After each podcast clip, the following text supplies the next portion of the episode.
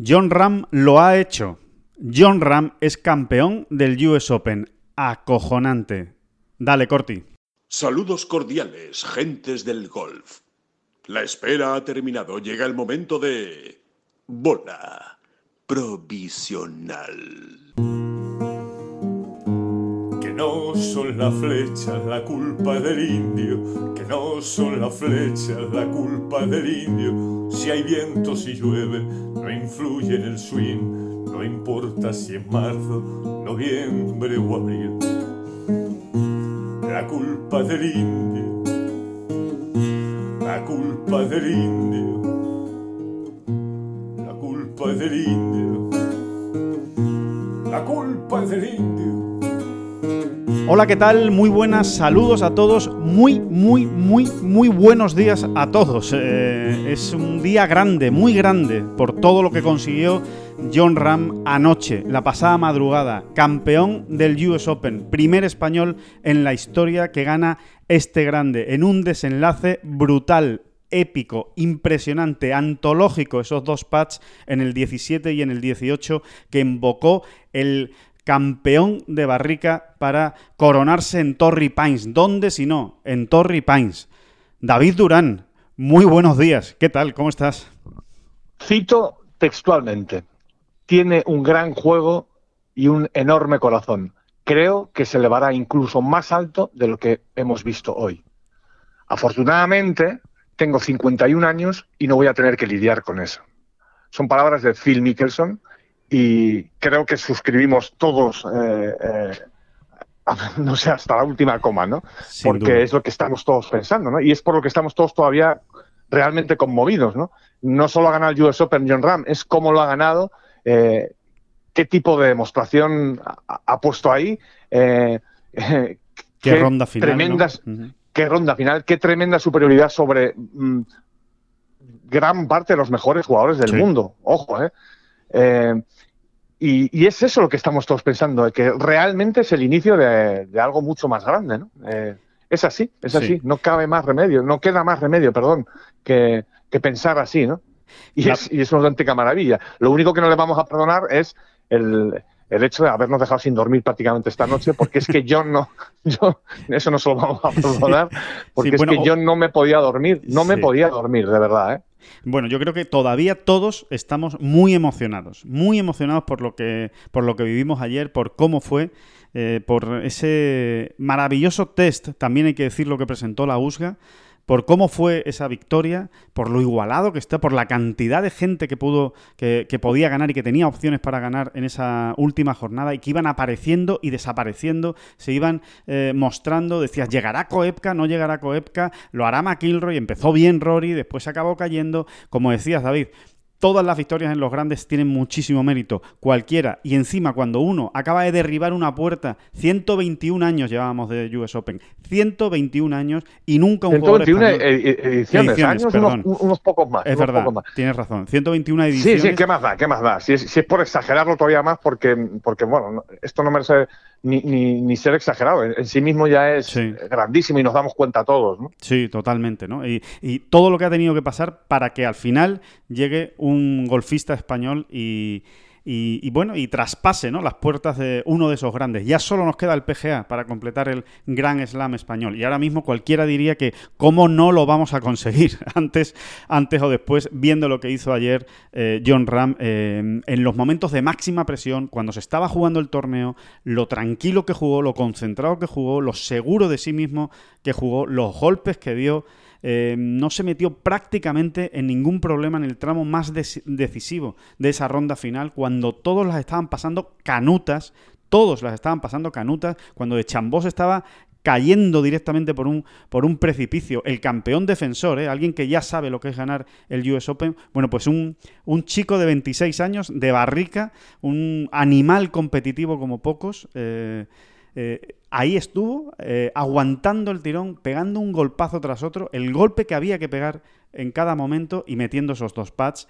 Eh, David, no, no, sé, no, sé cómo, no sé cómo reaccionaste con esos dos pads, qué, emoción te, brotó, porque eh, yo creo que gritó toda España a, las 2 de la mañana eh, viendo, viendo lo que estaba pasando ahí, ¿no? esos dos pads en el 17 y en el 18, sobre todo el del 17, es un pad absolutamente increíble para, para ganar un US Open. Es que lo hace mm, en la casa, en la casa de, de Mickelson. Ya hablaremos de todo esto, ¿no? Pero al final lo hace metiendo un pad de Verdi decisivo en el hoyo 18, exactamente igual eh, que lo hizo Tiger Woods en 2008, ese pad decisivo en el 18 para forzar el playoff. En este caso fue decisivo para ganar. Si no hace ese pad del 18, pues seguramente habrían tenido que salir al desempate, ¿no? Tiene todos los... Pues mira, lo recuerdo, lo recuerdo perfectamente, lo recuerdo perfectamente. El pad del 17 eh, lo celebro con una risa histérica eh, que, me, que, me, que me brota dentro. Ja, ja, ja, ja, ja. Pero así, ¿eh? Eh, a, esas horas, además, claro. Y el, del, y el del, ese es el del 17. Y el del 18 fue ya más como el gol de Iniesta, ¿no? Eh, o sea, gritos y, me pierdo ahí, ya me pierdo en la vorágine de, de, volteretas y demás. Volteretas no, pero sí saltos por el, por el salón. Eh, porque además yo creo que todos estábamos convencidos de que ahí había ganado el US Open, ¿no? Realmente es así, ¿no? Eh, luego te, te vuelves a sentar y dices, no será capaz en ahora de, de hacer cualquier tontería, ¿no? Pero sabíamos que no, yo sabía que no, yo sabía que no, porque en esas circunstancias, en un mayor, siempre gana el, que ha puesto ese resultado ahí, ¿no? Eh, en ese momento, ¿no? Eh, siempre suele suceder así, vamos, realmente, porque la presión que le cae al, al, que viene por detrás es, es brutal, ¿no? Es, es tumbativa casi, ¿no? Eh, seguro que hay excepciones, ¿eh? pero, pero normalmente es así. Y ya no es irse a los medios, es irse a cualquier torneo de golf. Cuando esto ocurre, cuando alguien te pega ese palo por delante, ¿no? Te aprieta de esa manera, ya es muy difícil, ¿no? Eh, em, desembarazarse de esa red, ¿no? Te, quedas muy tocado, ¿no? Sí, ¿no? Y, Le, llegó, y le apareció, le apareció esa presión precisamente en el hoyo 17, ¿no? Eh, fallando esa, esa salida, ¿no? Mandando esa salida al, bueno, al barranco, al seto, a los setos que había allí, a los arbustos que, hay a la izquierda del 17, que es lo que terminó definitivamente de, condenar las opciones de de Luis Ostoisen para, para empatar, por lo menos, ¿no? Para incluso forzar el, desempate con, con John Ram. Pero mm, eh, hay que recrearse, David, ¿eh? hay que recrearse, hay que, hay que valorar. Eh, bueno, esto lo vamos a estar hablando años y años, ¿no? Lo que, bueno, La, la, gozada de esto es que ya John, a John siempre le va a acompañar esta coletilla, ¿no? El ganador del US Open, el ganador de Mayor. Entonces, es una manera de recordarlo casi semanalmente, ¿no? Porque, bueno, es como cuando escribes sobre Tiger, ¿no? O cuando hablas de Tiger. Claro el, el 15 veces ganador de Mayor, el gran campeón, el mito de Cypress, bueno, pues, pues ahora es el gran campeón, el mito de Barrica, eh, el ganador del US Open 2021. El, bueno, esa coletilla ya nos va a acompañar siempre. Es, es, es una es una gozada, es como un alivio ya que uno tiene, ¿verdad? Sí, porque... Eso ya queda ahí. Totalmente, eso ya queda ahí. Porque muchas veces se nos llena la boca, ¿no? Diciendo, esta victoria es histórica. No, no, es que esta victoria es histórica. Esta victoria sí que es histórica, porque dentro de 200 años, eh, estén los que estén, eh, si se sigue jugando al golf y se siguen ganando torneos y jugando medios, que seguramente seguirá haciendo, se seguirá diciendo el primer español que ganó un US Open fue este muchacho de Barrica, este John Ram, que lo hizo en 2021, ¿no? Es que es impresionante, ¿no? Es que, que John, a estas alturas del siglo XXI, eh, que a John lo podamos considerar de alguna manera pionero, es lo que le faltaba ya a John Ram, ¿sabes? Eh, eh, es, así, ¿no? Y realmente lo es, porque, porque, porque nadie, ningún jugador español, y los ha habido muy buenos, se habían puesto en esta situación, lo habían conseguido, ¿no? Seve estuvo muy cerca en el 83, salió líder en, la cuarta jornada en, en Oakmont, 1983. Y esa fue la, última vez que un español había liderado el US Open. Es que es impresionante ese dato. ¿eh? Es impresionante. Hace 38 años y dos días. Hace 38 años y dos días. Solo un español ha liderado alguna jornada del US Open hasta que, hasta que lo lideró en el 18, John Ram.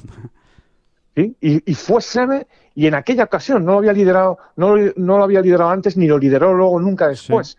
lo lideró en aquella edición en Oakmont 1983 en la primera y en la tercera jornada. ¿no? Salió líder a jugar la última ronda y, bueno, y, no pudo rematar, ¿no? No pudo rematar.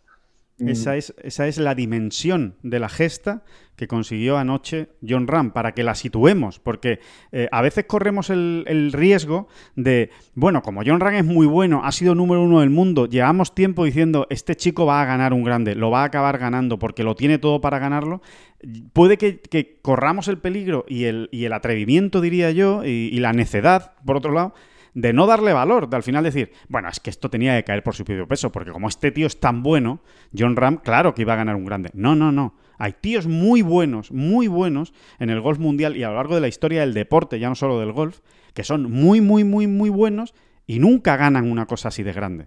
Por eso, eh, Sí. que él lo haya hecho y que lo haya hecho ya, con 26 años, siendo tan joven, eh, que, que haya conseguido que no se le haga bola el tema de los medios, que eso también le ocurre a muchísimos grandes jugadores, que se le acaban, se les acaba cruzando y atragantando el tema de los grandes.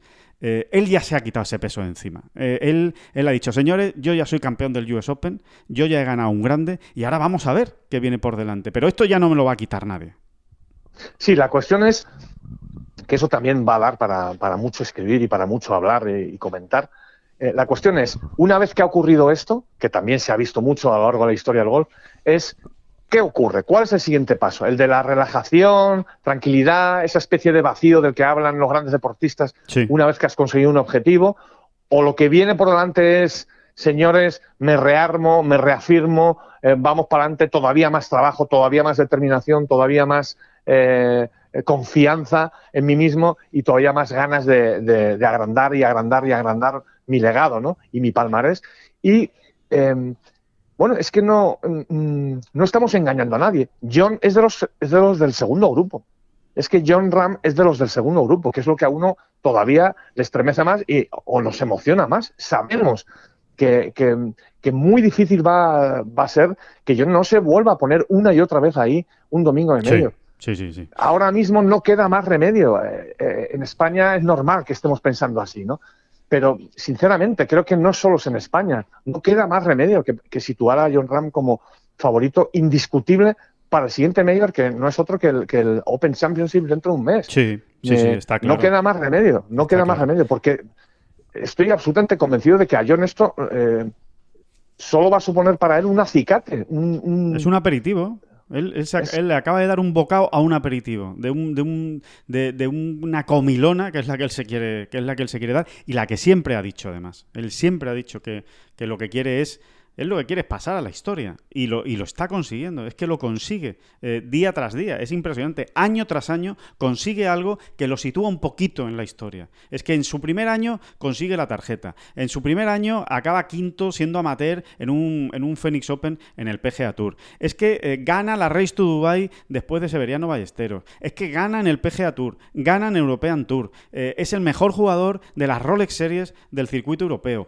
Es el primer español que consigue ser número uno del mundo después de Severiano Ballesteros. Ha ganado dos veces el Open de España seguido, como si eso fuera fácil. Pues las ha ganado él eh, dos veces seguidas.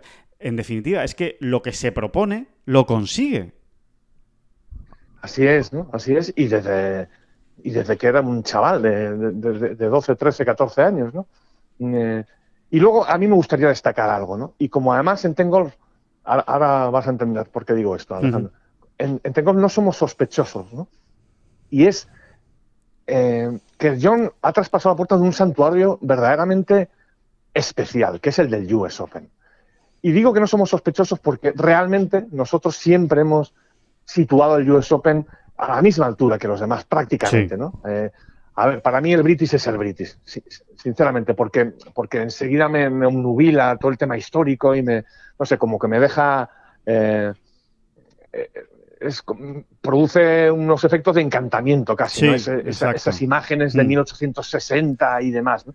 Pero es que el US Open es el segundo mayor que se pone en acción, 1895, y luego es el, es el mayor de la fiereza, es el mayor de la crueldad, es el mayor de, de, bueno, de, de- bueno, de lo que hemos hablado tantas veces, ¿no? Y aunque en esta edición no haya sido, no, no se puede hablar de masacres y, y demás, bueno, verdaderamente hemos visto qué ha ocurrido, por ejemplo, este domingo, ¿no? Eh, hemos visto a los mejores jugadores del mundo eh, sucumbir, ¿no? Sí. Eh, sacar la bandera blanca antes o después ante un campo que a la mínima te pegaba un bofetón y te dejaba knockout, ¿no? lo hemos visto, ¿no? Lo hemos visto una vez más. Entonces, me gustaría resaltar eso, ¿no? Que, el US Open no es, no es, una, no es cualquier cosa. El US Open es, es, un, es un torneo absolutamente peculiar y único. Eh, y, bueno, y maravilloso. Yo creo que esta victoria de John también va a ayudar, ¿no? A, a, pues entender, conocerlo más, a entender, mejor. y a sí. Sí, sí, sí. sí, sí, sí, exactamente, lo has dicho muy bien, y a, entenderlo, ¿no? A entender toda la filosofía, todo lo que se ha dicho de la USGA y lo que se ha dejado decir, todas las polémicas. Eh, y bueno, eso, ¿no? Realmente es muy americano. El, el, el US Open es algo muy americano, ¿no? En el sentido de lo, exagerados que se ponen ellos cuando dicen, este torneo lo que quiere definir cada año es al, al jugador al, superhéroe, al superhéroe, al superhéroe que no solo juega bien al golf, sino que además sabe soportar, eh, bueno, pues el, reto de un, de un pues no sé, de un, de un ¿no? ¿Sabes? Porque es, un poco ese test psicológico, ¿no? Eh, que, te, que, te, va machacando, te va destrozando y ahí tenemos los casos todos los años, ¿no? En todos los torneos, pero en el US Open es exagerado, ¿no? Ahí vemos lo que le ha pasado a Richard Brand, ¿no? Eh, Vimos ayer lo que le pasó a Dustin Johnson, a, bueno, Bryson, de Chambó, lo de Bryson de Chambó. o sea, cómo de repente, eh, eh, quieras o no quieras, bajas los brazos, ¿no? dices, no puedo más, no puedo más. Eso es un US Open. Y eso es lo que ha ganado John Ram ayer. ¿De qué manera? ¿De qué manera, madre mía? Si es que Ahora entraremos hablando, pero lo de eso es lo que te iba a decir. Vamos, vamos, al, vamos a la última ronda, vamos a la jornada, ¿no? A esos momentos. Vamos a definir los momentos para nosotros más espectaculares de, esa ronda final de John Ram. Obviamente hay que empezar por Alejandro, Alejandro, perdona, si, te parece, ¿eh? Si te parece, yo creo que antes de nada hay que aclarar, ¿no? Cómo hemos recuperado esa vieja fórmula, el Dale Corti que has cantado, que has entonado emocionado en el inicio de este podcast eh, porque, eh, bueno, pues porque Corti estaba de alguna manera ahí en San Diego, ¿no? Sí, Corti, para el que no lo sepa, ¿no? Nuestro compañero del correo, que, que, se lo, que, se lo, que se lo llevó el, COVID por delante hace unos meses y que era realmente, casi había pasado a formar parte de, la familia de John Ram, ¿no? Porque, bueno, pues porque lo iba a, era el, que más cerca estaba de John y de la familia y el que lo iba siguiendo y, eh, bueno, con un trabajo extraordinario para el correo, eh, las famosas crónicas de Corti, ¿no? También escritas y, tan suyas, ¿no? Tan absolutamente personales. Y, no sé, eh, a mí me, pareció increíble. Yo, me deshice en lágrimas cuando John, en la ceremonia oficial de entrega del trofeo, eh, eh, se acuerda de Corti, ¿no? Allí, delante de, en el, en el green del 18 de Torrey Pines, se acuerda de Corti. Es que no se acordó ni de, ni de sus sponsors, ¿no? Que es un poco el discurso oficial del ganador, ¿no? y, además nos parece muy bien, es, lo normal, ¿no? No, pues John, de quien habló fue a quien se lo dedicó, casi en primer lugar fue a Corti, ¿no? Y verdaderamente me pareció emocionante porque es que además eh, se da cuenta uno de que, de que lo llevaba en el corazón, de que le salió de dentro. eso no eso nos importa. Demuestra, demuestra la, para mí, demuestra la, la, enorme categoría y humanidad que tiene, que tiene John. Y no solo porque se lo dedicara a Corti, que además encima es amigo nuestro y evidentemente pues nos llega, nos llega mucho más, ¿no? Pero eh, como por el discurso que hizo, lo hizo sin un papel. Eh, él, él, lo que dijo fue lo que le salió de dentro. Ahora es muy difícil, incluso en el torneo de la galleta del fin de semana, todos acaban saliendo con un papel para que no se les olvide eh, eh, darle las gracias a todos los que le tienen que dar las gracias. John no, John eh, dijo, bueno, lo que me salga del corazón. Y la verdad es que fue muy, muy, muy, muy emotivo, muy emocionante el, discurso de, John, acordándose de, de, Corti, como dices, pero acordándose de Corti como ejemplo también de todo lo que hemos sufrido todos, ¿no? Y todo lo que ha sufrido la gente, no solo en España, que por supuesto, sino en todo el planeta, ¿no? Con el tema del COVID, eh, lo mismo que él lo ha pasado, en su familia lo ha pasado, él, ha tenido pérdidas también. Eh, eh, no sé, me pareció un, discurso realmente muy bonito y de, un gran tipo, de una gran persona, que va más allá del enorme campeón que es John Ram, ¿no? Y yo suscribo todas y cada una de las palabras que acabas de decir, David, respecto a Corti. Yo me emocioné muchísimo porque de verdad me, me imaginé ayer y no, y no me podía contener porque me imaginaba cómo podía estar disfrutando Corti ese momento allí en Torrey Pines, eh, viviéndolo en primera persona, ponerse a escribir eh, como se pondría a escribir él, eh, de locos con sus dos dedos ahí en el, en el ordenador. Bueno, es que, es que estoy convencido de que Corti habría acabado llorando en el US Open, viendo, viendo a, Ram ganando y, al final... la verdad es que qué pena que no lo haya podido vivir, qué pena que no lo haya podido venir, pero qué bonito que John le hiciera partícipe en la gran fiesta final a Corti de, ese triunfo. Sí, sí, es, es, es, un final redondo, ¿no? Es como un cuento, ¿no? Es como un cuento, sobre todo para nosotros, tienen que entendernos los oyentes también, ¿no? Eh, eh, pues porque Corti, de alguna manera, ya era uno de los nuestros. Claro de, alguna manera, de, todas las maneras. las maneras, sí, sí, sí, Hoy estaríamos haciendo el programa con él. Hoy estaríamos haciendo el programa con él. Sería uno de los grandes protagonistas en el día de hoy en este podcast, porque, porque primero nos iba a contar cosas espectaculares, nos las iba a contar de maravilla como él las contaba, y, bueno, y en definitiva porque también era otro tipo extraordinario ese, ese Corti que, que bueno, que, que cómo, lo habría celebrado. Es que no, es que no me lo quiero ni imaginar cómo lo, cómo lo habría celebrado porque porque sí, porque lo vivía de una manera muy especial también él, ¿no? Yo creo que como, como también David, nosotros intentamos vivirlo, ¿no? E, e, intentamos transmitirlo. Habrá gente que le guste más, habrá gente que le guste menos, pero la verdad es que eh, nosotros lo vivimos desde muy cerca y tratamos de transmitirlo así también, ¿no? Desde, desde muy cerca. Y Corti eh, tenía esa manera también de entender el, periodismo y, desde luego era una maravilla leerle ¿no? Eh, y escucharle ¿no? cada vez que, contaba las cosas.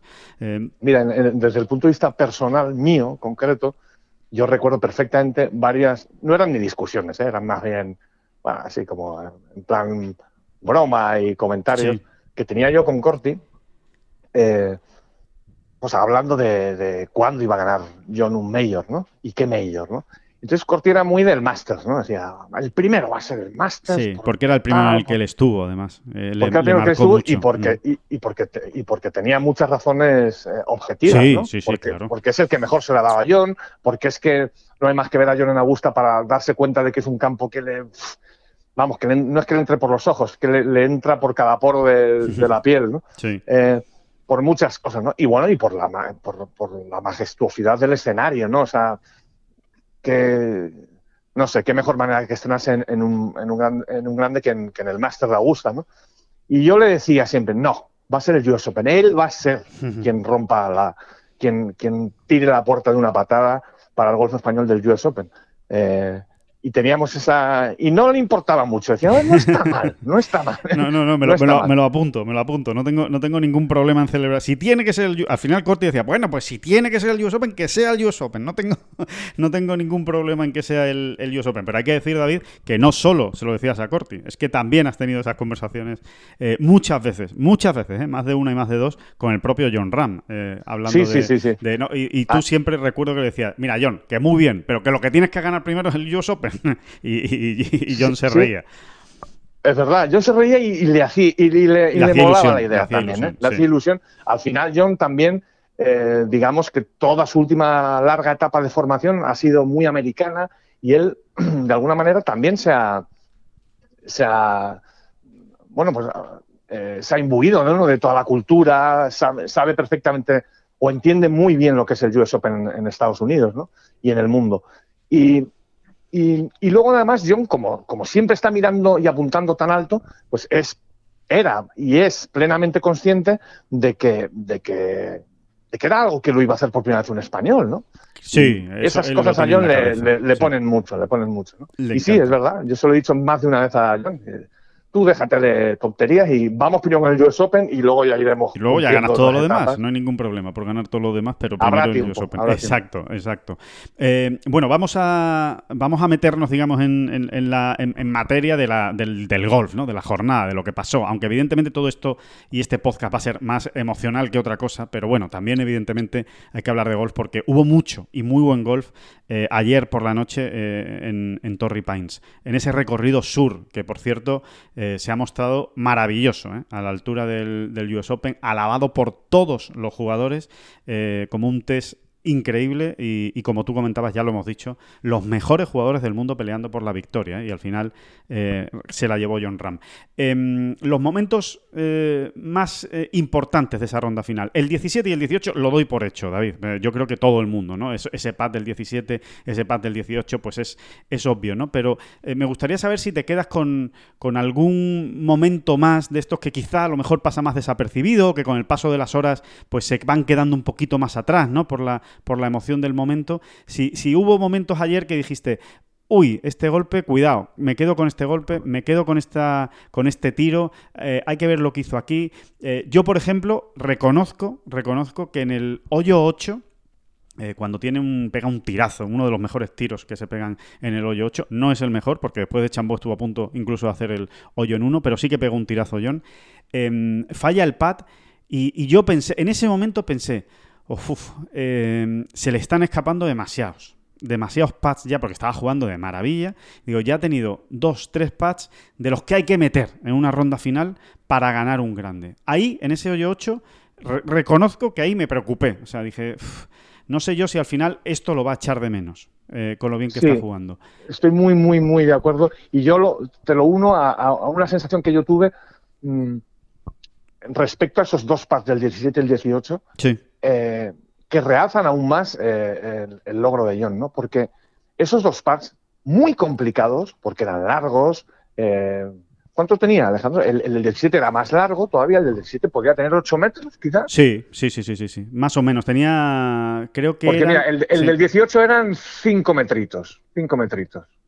Eran, eh, espérate, que, lo vamos a ver, sí, para eso está el Shot Tracker que nos lo, que nos lo aclara perfectamente. Vale, pues te dejo que lo vayas viendo tú, pero eh, sí, porque no era fácil de medir tanto el del 17 porque tenía mucha caída, ¿no? En realidad, eh, en línea recta, digamos que era más corto que como lo tiró John. John tiró un pad de, de, de, mini golf, es el pad que tiró John, que, me parece pues de una creatividad, de una imaginación y, y, de lo que veníamos comentando también ¿no? En este podcast, en, los últimos podcasts, diciendo, se le, se le, ha visto recuperar esa ilusión en los greens, ¿no? Esa, esa, ese, ese disfrutón, porque él es un disfrutón en los greens, eh, John. Cada vez que tiene un pad, dice, esto a ver por dónde hay que tirarlo para meterlo. Le gusta ese, ese, ese reto, ¿no? Y, y, bueno, yo creo que ese pad del 17, eh, sobre todo, es la demostración de...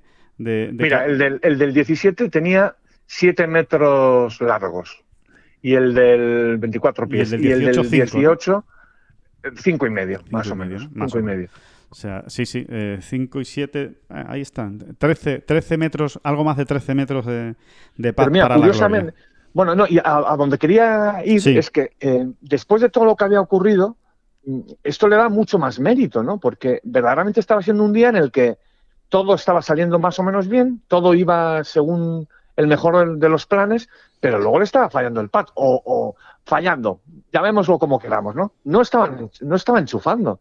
No estaba enchufando y además algunos pads mm, no es que se quedaran colgando, ¿no? O sea, realmente no terminaba de ver algunas caídas o las exageraba excesivamente, ¿no? Es verdad, que no eh, se metía, es verdad que no se metía en problemas, eh, eh, o, no demasiado, no demasiados problemas para ser un US Open en paz de vuelta, pero es cierto también que no tenían muchas opciones de entrar.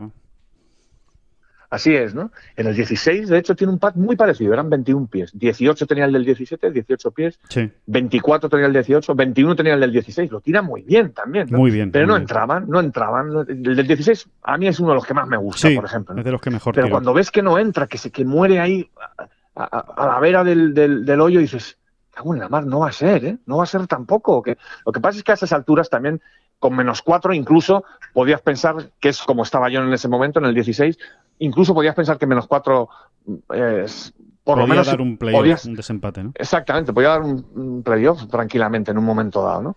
Eh, por cierto, tampoco le voy a poner a John que no llegase a menos 7, que es el registro que yo he ido poniendo toda la semana. Eso no se hace, hombre. como ganador. Pero bueno, yo creo que este tanto, esta, esta, esta, mm, esta afrenta si se, la, si se la perdona. No, esto que te cuelgas en la pechera, hombre. Esta medalla. Esta medalla, esta medalla sí, sí, me la voy a colgar porque un menos 6, menos 7, Alejandro, tú me sabrás perdonar. Eso, está, eso, está muy bien tirado. Eso está muy bien tirado durante toda la semana y, la verdad es que, que bueno, que en ese sentido, oye, se han ido cuadrando ¿eh? las previsiones, empezando por aquel texto inicial, ¿eh? ¿te acuerdas de, los Cádiz, de, de Pello Iguarán, de Alberto Calvo y de, mm, y de Miguel Cabrera Bello? Por cierto, gran, grandes US Open de los tres, ¿eh? de, de, los tres Cádiz con sus respectivos eh, jefes, especialmente ese de Alberto Calvo con Migliosi, ¿no? Pero eh, lo decían, ¿no? yo creo que el ganador estará en menos 8, mira, no, no estaban muy desencaminados, ¿no? al final ha, ha, sido un poquito menos, pero... Sí, luego, luego, luego se, se cagaron, ¿no? Se hablando mal y pronto el lunes, martes decían menos 8. Y ya luego dicen, Bajaron espérate, espérate que los greens han ido poniendo no sé qué. Pero como les conocemos, y, al final los Cádiz y los jugadores, eh, eh, siempre hay un momento de la semana en el que se asustan. O más que asustarse es no sé, poner la venda antes de la herida, llámalo como quieras, no sé, no sé sí, sí, No, y porque depende también de las sensaciones, ¿sabes? Depende también de los problemas en los que estoy diciendo, mm. Lo estoy diciendo bastante en broma, pero, pero sí es verdad que, hay que saber leer entre líneas, ¿eh? Y, y, yo creo que en ese momento, o sea, yo creo que había que quedarse con la primera de las versiones, que es la que acertaron realmente, ¿no? Y es con un ojo espectacular, ¿no? Porque acertar a lunes, más o menos, ¿eh? Más o menos, un resultado ganador en un US Open, madre mía, ¿no? Sí. Mm. Otro, y, es lo, y es lo que hicieron ellos. Otro, otros momentos eh, muy importantes de la vuelta, David. Eh, para mí, el, el, tiro en el hoyo 14.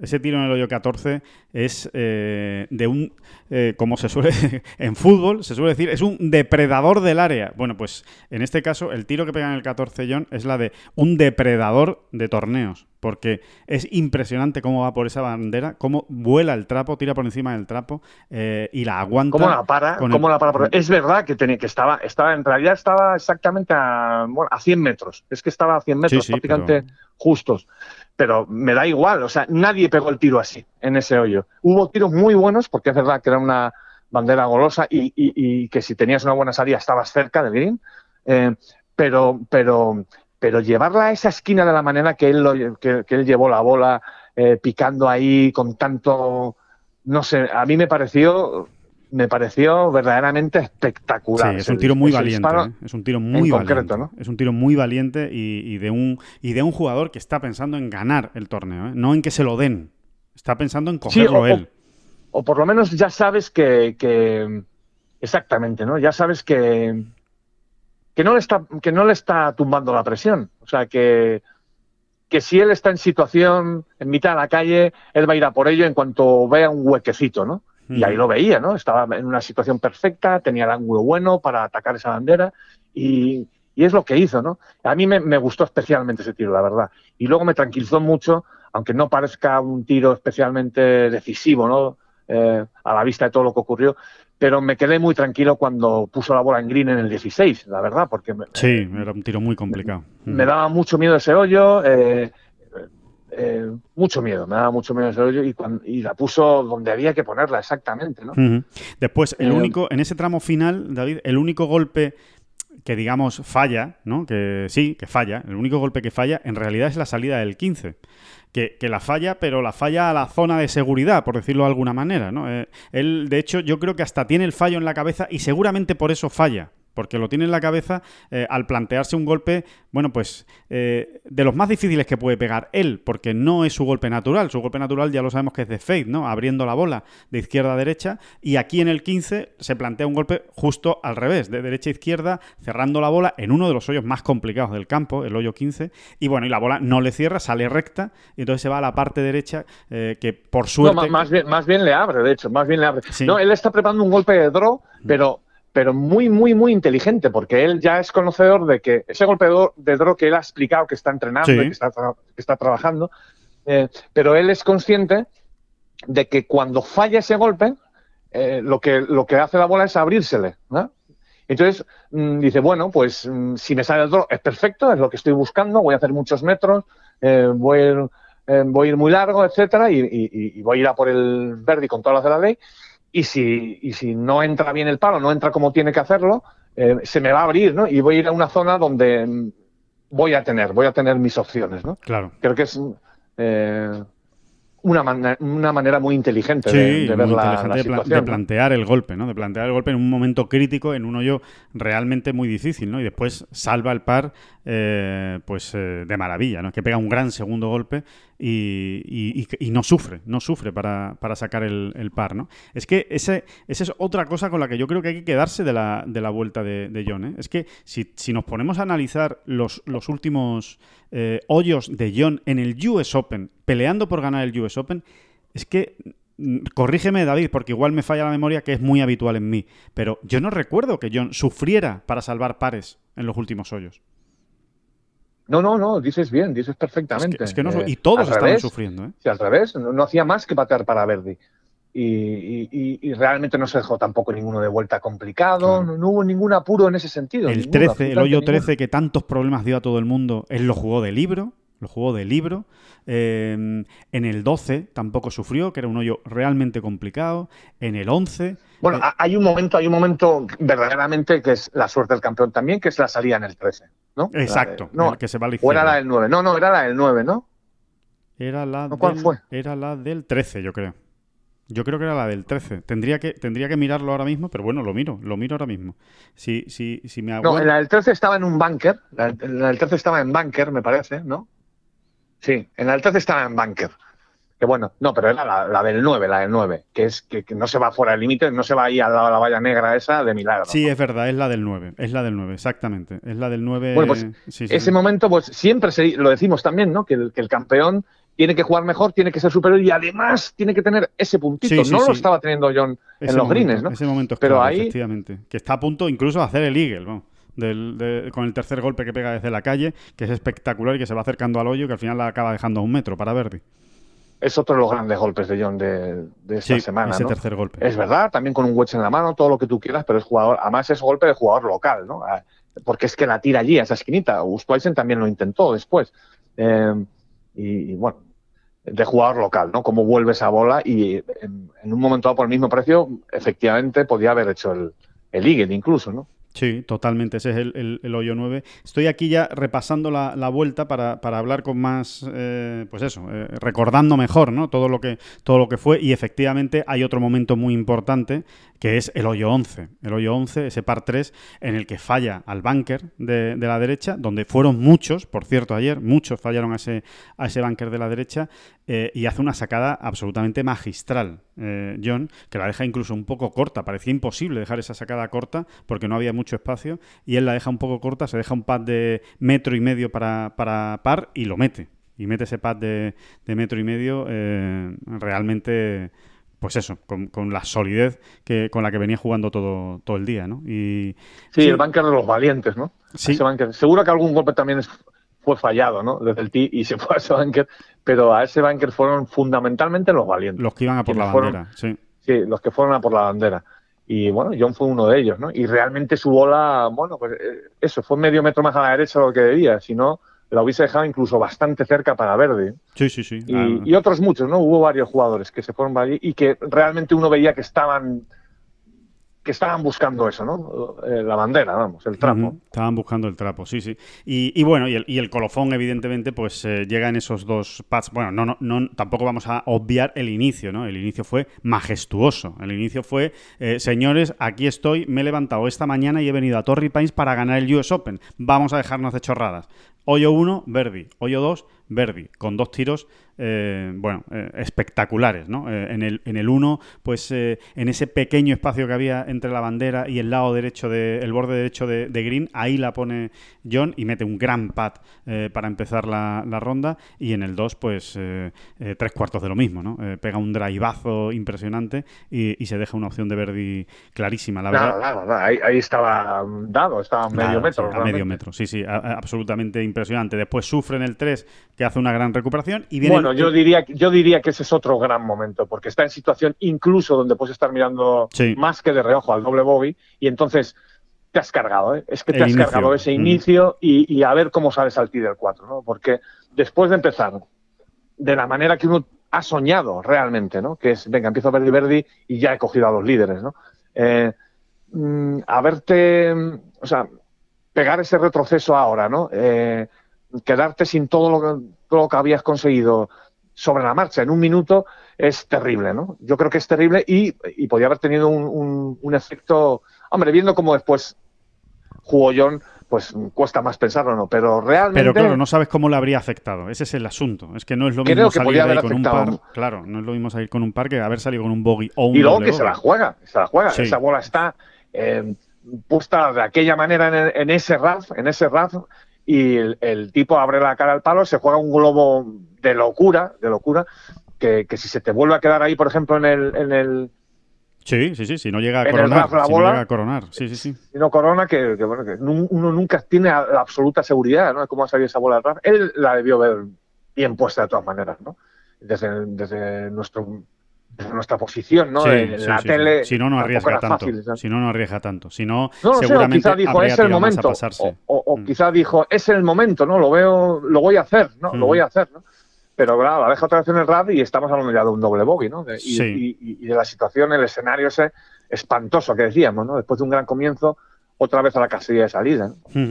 y después ya el, único bogey del día que llega en el 4, jugando bien el hoyo, la verdad. No, no se le pueden poner muchos peros. Sí, falla evidentemente el segundo golpe eh, desde el centro de la calle, eso es lo que más duele, ¿no? Que, estaba perfectamente colocado en la calle y lo falla por la izquierda, pero bueno, lo falla la zona de escape, no, no es una zona especialmente difícil, eh, no es zona de RAF, sino que es una zona de hierba pelada. Bueno, desde ahí decide patear, bueno, y no, no, no consigue atinar con la velocidad no, consigue atinar con la fuerza y se deja un compromiso muy grande de, de Pero mira, incluso ahí podemos sacar una moraleja positiva. ¿no? Él se había visto una situación muy parecida eh, en, el sábado, ¿eh? el de quedarse corto de green, ¿eh? quedarse corto de green. es que no, no tiraba desde el centro de la calle, Alejandro tiraba desde el. ¿No? Sí? Mm, yo creo recordar que era el centro de la calle, pero, pero bueno, eh, no lo sé, lo, miramos inmediatamente, lo miro inmediatamente. ¿No estaba en un bunker? yo creo que estaba en un bunker. Yo creo que estaba en un bunker. Pero bueno, da igual. Eh, eh, él no, llega a green, se queda corto. El sábado se había visto una situación muy, muy parecida, en el hoyo 8, además, si no me equivoco. Y trató de invocar realmente, ¿no? Chipeó, no se vio en la tele, pero yo entiendo que chipeó, se pasó dos metros, se dejó el pad cuesta abajo, que es justo lo que no hay que hacer. Estaba en un bunker, efectivamente. Y en esta ocasión eh, eh, eh, dice, mira, vamos a hacer lo que sea, pero el par de par tiene que ser cuesta arriba. Y bueno, y, es, una moraleja positiva que se puede sacar y yo creo que realmente lo había aprendido de ese 8 del sábado. ¿no? no te dejes el par de par cuesta abajo, ¿no? ni siquiera de un metro, ¿no? Y, bueno, lo pateo cuesta arriba, no entró de milagro y, tampoco la afectó. Sí, no, no, no, hizo daño, no hizo daño, que al final es la, es la clave también de, esta, de estas vueltas. Es que es una maravilla, es que parecía que estaba jugando, eh, no sé, te iba a decir el Dubai Desert Classic, ¿no? Es que a partir de ese momento no deja de patear para Verdi prácticamente. Es que es increíble, ¿no? Es que es increíble en el 5, en el 6, en el 7, en el no sé, igual eh, me, estoy equivocando en alguno, pero así a bote pronto en todos lados está pateando para Verdi con ocasiones algunas bastante buenas y yo pensaba lo, lo mismo que tú. Eh, hay que meter algún pat larguito, algún purito, ¿no? Algún purito, alguna cosita de esas de 5 o 6 metros. No, no sabíamos en ese momento lo que nos estaba aguardando. Exactamente. El que meta uno o dos de estos va a ganar, se, se va a llevar el US Open, ¿no? Y él lo dejó para el final. Muy bien, John. muy bien. Muchas gracias. Mi corazón, mi corazón te lo agradecerá. La verdad es que eh, sí. Eh, es, una de esas veces que suele pasar, ¿eh? suele pasar, pero eh, en, esta, en esta vez creo que estamos todos de acuerdo en que ganó el mejor, ganó el mejor del domingo, el que mejor jugó. y eso que Stuysen jugó muy bien también, pero jugó por debajo del nivel de John Ram. Ahí está, ¿no? Esa vuelta de 67 golpes, igualando la mejor vuelta del día, ¿no? realmente eh, impresionante. Eh, otras imágenes eh, que nos deja esta última ronda, esta, esta gran victoria, vamos a, dejarlo así, ¿no? La gran victoria de, de John Ram, victoria histórica.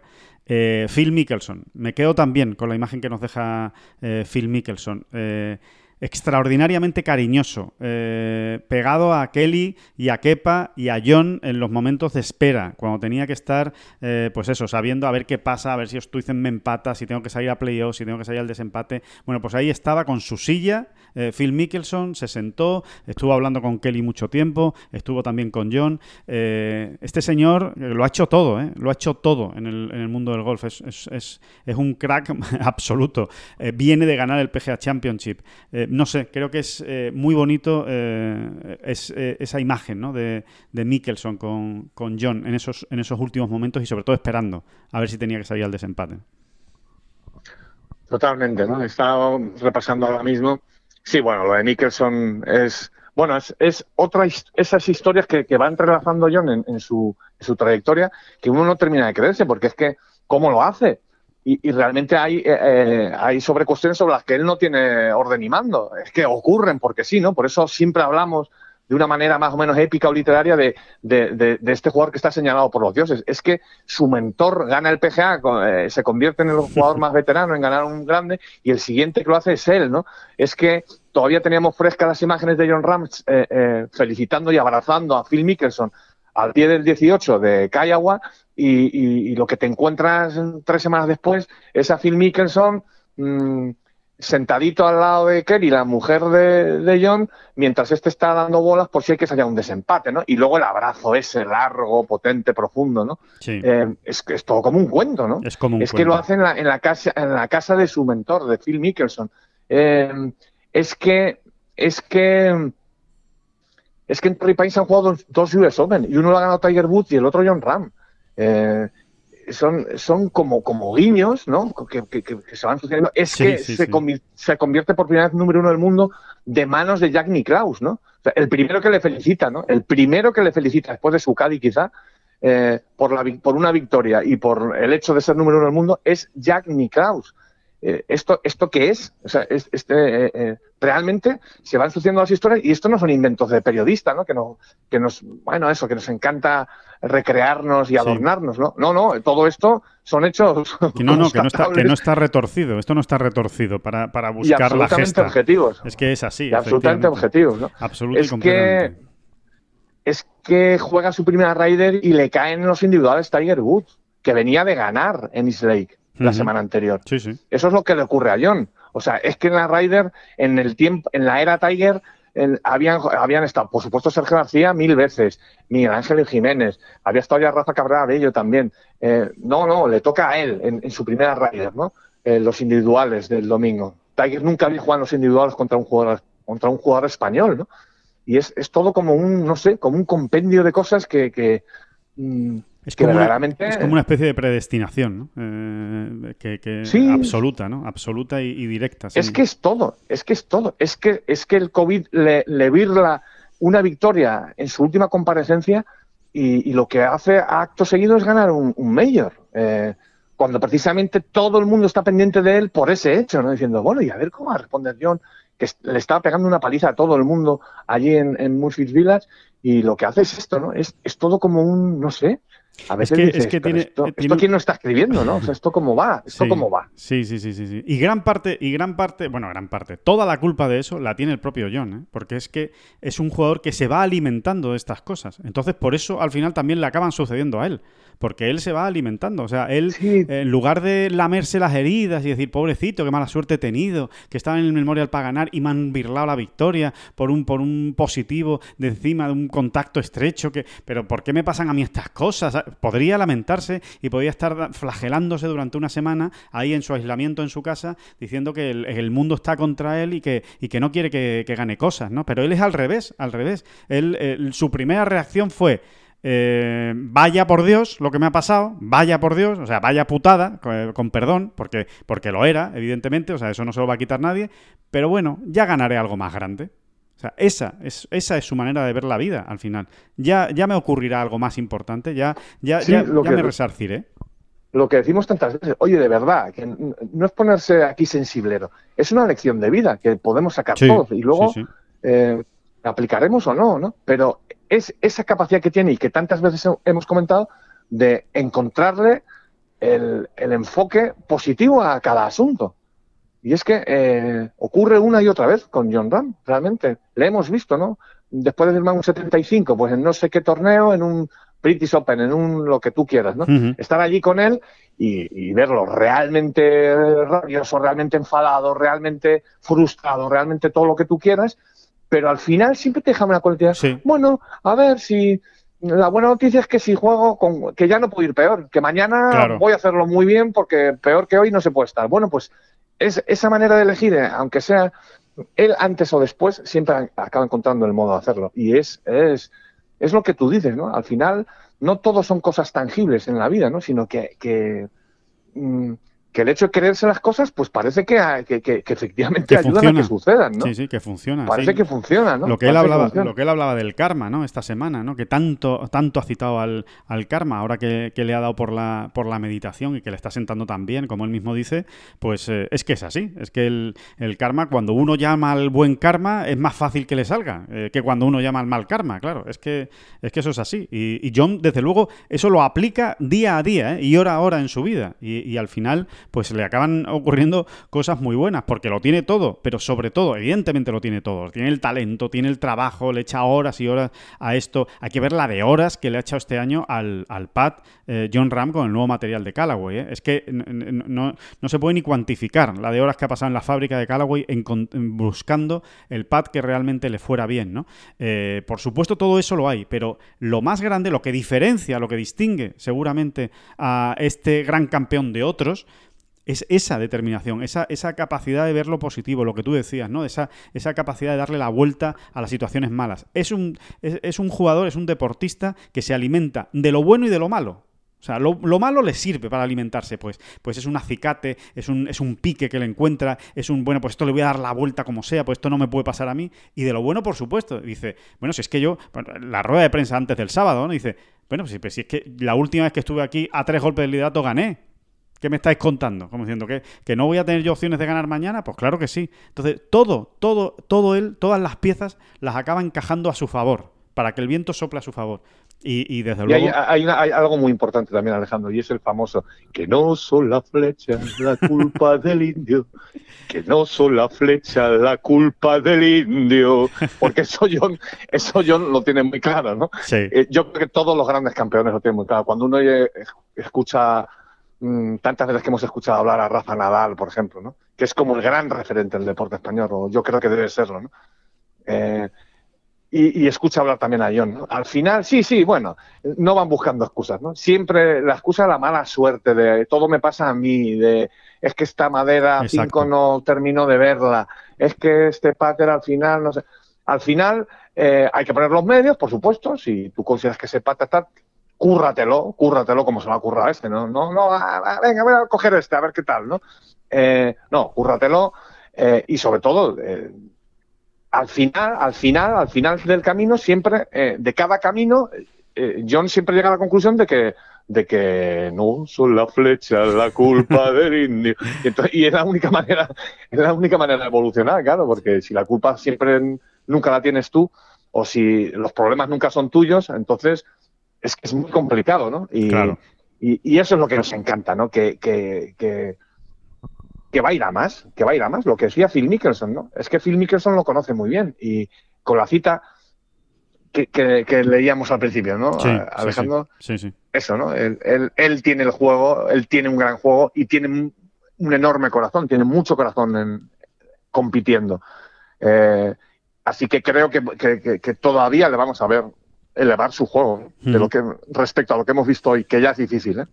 Hay que escuchar. sí, perdón, perdón. No, no, no, eso, ¿no? Y que él, con mucha gracia, pues concluía. Afortunadamente yo tengo 51 años y ya no, no me veo en esas batallas, ¿no? Ah, daré mis picotazos, ¿no? Como lo acaba de dar, ¿no? Y vaya picotazo, pero que ya no es mi, esta ya no es mi guerra. como de hecho, con lo mal que me lo ha hecho pasar Tiger, ¿no? Solo, falta, solo le faltaba. sí, sí. Ya ha tenido suficiente, ya ha tenido suficiente con Tiger, ¿no? Eh, como para encontrarme ahora otro bicho. De hecho, ya lo ha sufrido suficiente eh, Mickelson a, Ram en su, en su vida, ¿no? En esos enfrentamientos amateur, cuando era amateur todavía, todavía John. No, te decía David que ha llegado el momento, tenemos que escuchar a John Ram. Vamos a escuchar sus palabras. Vamos a escuchar concretamente una entrevista que merece la pena. Es, muy cortita, son tres preguntas. Eh, él, él, se alarga en el tiempo, pero merece la pena escuchar escucharlo porque, eh, porque es muy bonito lo que dice y porque son sus sensaciones, ¿no? Justo cuando acaba de ganar. Es una eh, pequeña entrevista, ya decimos, con el compañero eh, Juan Luis Guillén, que colabora con, la USGA en, Estados Unidos y, que, y que tenía la oportunidad pues, de charlar con él nada más acabar el, el torneo. Vaya año, ¿no? O sea, todo lo que ha pasado este año y si tienes que mirar atrás desde el COVID, desde todo lo que ha pasado, desde las últimas semanas, tu hijo, no sé, ¿qué, te viene a la cabeza en este momento? ¿cuánto atrás vamos? Porque dependiendo de, de cuántos vayamos hacia el pasado, ¿no? Es... cuesta creer que, nada, hace un par de meses estaba en el hospital con Kepa viendo al Atleti jugar la final de la Copa del Rey y luego me voy corriendo al Masters, lo juego y juego bien, ¿no? Y en el PGA vuelvo a jugar bien y, y cómo no, eh, tenía que ser un día especial como este, ¿no? Eh, con todo lo que ha pasado, tener este día para la familia, yo creo que nos hacía falta. Eh, este es para la familia y para España. Hay mucha gente en casa que lo ha pasado fatal. Tenemos un amigo en común que, que falleció durante el COVID. Eh, Corto hubiese sido seguramente el periodista más feliz del mundo haciendo este, eh, un reportaje sobre esto. Y para todos, para los que están en casa, que estén disfrutando hoy de esto y para los que han estado aquí presentes. ¿no? Es, esta es para nosotros, para el país y para la familia. Oye, hablabas de esto y tu padre también recordaba cuando, cuando pateabas y pateabas siempre pensando esto es para un US Open, esto es para un par. Si hablaras con ese niño que pateaba así con esa ilusión y hablando de los niños que están intentando llegar en España, ¿qué les, qué les dirías? ¿no? ¿O qué te dirías a ti? Siendo muy de Bilbao, Eh, que esto no lo decía muy a menudo, hubiese dicho, pues claro, seguro, estaba claro que lo iba a ganar. Pero vamos, al 100%. Eso te lo hubiese dicho sin problema. Un poquito... No es que sea una persona chula, pero siempre he tenido confianza y me he creído lo que puedo conseguir, ¿no? Y que es la misma razón por la que he conseguido meter los patches en los últimos dos hoyos. Es que siempre tenía esperanza y creía y, sabía que podía meterlos. Y el hecho de que no había metido muchos pads largos toda la semana, sí que he metido muchos cortos, ¿no? Pero largos ninguno a la semana y, y son dos pads, los de los últimos dos hoyos, que son pads de, del patting green de la rabea. O sea, con todas las cuestas que tenemos ahí, con la, la, la poa, un green, greens que botan, esos son pads que he tirado millones de veces en ese patting green y, y los he metido. Y, y hoy era básicamente ese mismo niño pensando para que era para ganar un grande. Eh, cuando básicamente piensas en lo que es lo más básico del pad, es exactamente lo mismo. Tienes la bola, el hoyo, dirección y fuerza. Y he dejado que ese niño tirase los últimos dos pads. Qué bonito. Y hab- hablabas eh, un poco del tema de los niños, estabas hablando antes de cómo has crecido en el golf y bueno, lo hemos vivido juntos, no solo como golfista, sino también como persona, ¿no? Y sobre todo el último proceso del último mes y demás. Y, y creo que es un modelo para, para los niños también, para la gente que está empezando a jugar al golf, la gente que apoyas en España. ¿Qué, qué les dirías? ¿Cuál es tu consejo? ¿no? Uf, de, dices de, de lo que es el aspecto mental del golf. Que para los que sean como yo, ¿vale? Que tengan esa rabia que les ayuda a jugar a golf.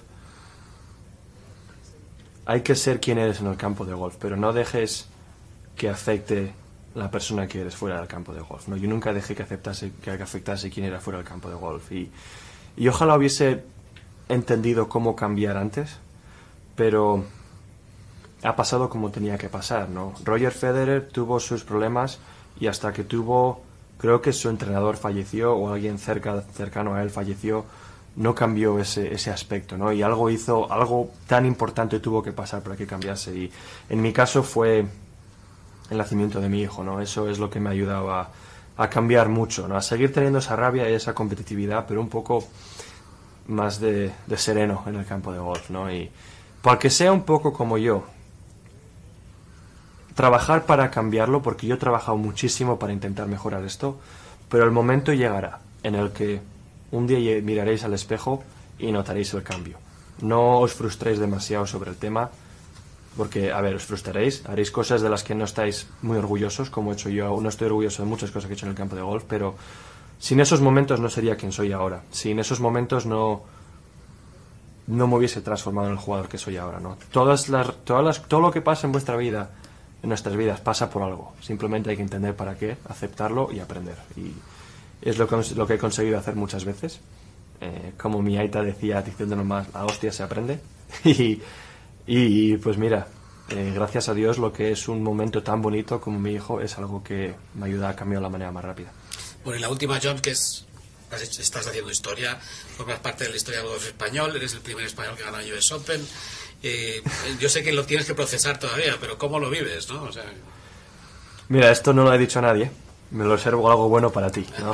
Para una entrevista española. Eh, ayer cogí una algo en mi taquilla que había dejado el European Tour, eran un par de cosas para Kelly, para, ropa de la Raya Capital, y había una caja que abrí, era el premio Sebe Ballesteros al jugador del año European Tour, que tanto he tardado en, en tenerlo, pero lo abrí ayer a la tarde y dije,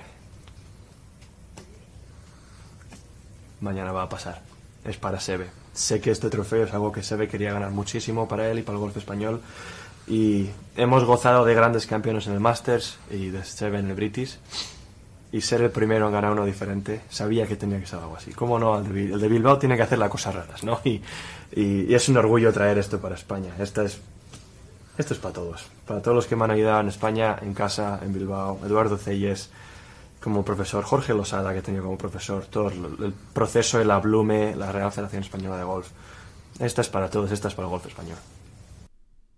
Em, qué, generosidad eh, en, la, en, la, en la emoción por parte de John Ram, ¿no? Esta es, eh, esta es, por supuesto, es una victoria eh, muy importante, pero es la victoria de un país, es la victoria del golf español, es la victoria de todos, eh, los que estaban en casa, eh, los que estaban aquí. esto va por todos y va por todo el golf español. Em, qué, bonito esa manera de compartirlo y después me quedo con, otra cosa, ¿no? Que, que me ha encantado de, de las declaraciones de John, que es tiré, eh, dejé que los pads del 17 y del 18 los tirara el niño de la rabea. Eh, es, es, eh, es, muy, es muy llamativo, ¿no? Es muy, eh, es muy, no sé, yo, yo creo que son palabras que todavía reconfortan más y que hacen aún más grande al, personaje, ¿no? Lo, veníamos diciendo hace, mucho, ¿eh, David? Que parecía que en Estados Unidos todavía no habían descubierto a, esa otra faceta de John Ram, ¿no? Porque realmente es un jugador que cada vez que habla merece la pena escucharle, ¿eh? porque se equivoca poco, eh, dice cosas con, con mucho sentido y, y al final acaba dejando grandes frases, la verdad, para, en este caso para el periodismo y para los aficionados, ¿no?